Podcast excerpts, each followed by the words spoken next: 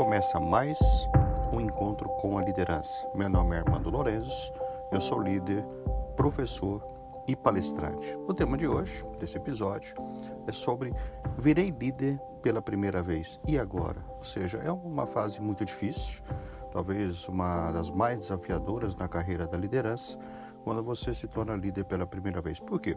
Porque você tinha uma boa entrega, uma entrega com qualidade, um trabalho sempre no prazo, você não cometia erros, um bom relacionamento com o líder e batia todas as metas. E agora?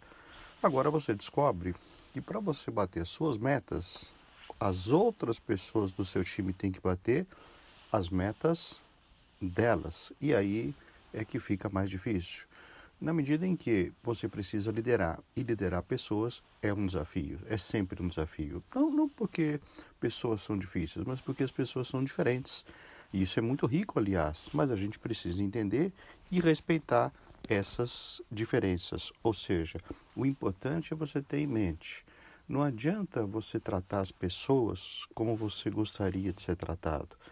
Você precisa tratar as pessoas como elas gostariam de ser tratadas. Quando você começa a entender isso, você inicia a prática da empatia, o comportamento da empatia, ou seja, entender a emoção das outras pessoas e aprender a lidar com essas emoções. Esse é o início da liderança. E aí você começa a trabalhar, você vai trabalhando a delegação, vai trabalhando com mais experiência, com muito mais inovação e o seu trabalho vai fluir melhor. Agora veja, quando você se torna líder, como aquelas práticas que você tinha de entregar bem, entregar no prazo, você quer que continue. E aí o que você faz?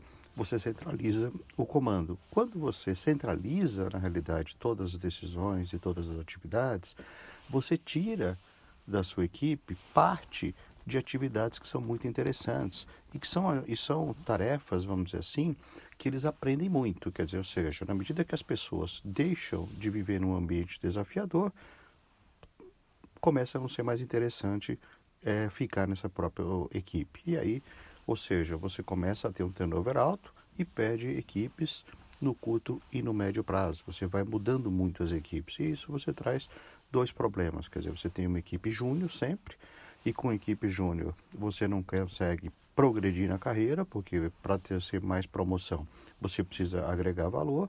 E, e mais um, um, fator, você vai sempre desmotivar e não ter engajamento da equipe. Então, eu acho que esse é um ponto chave nesse, nesse encontro que eu queria ter com vocês para mostrar esse desafio de liderar pela primeira vez. Pense nisso.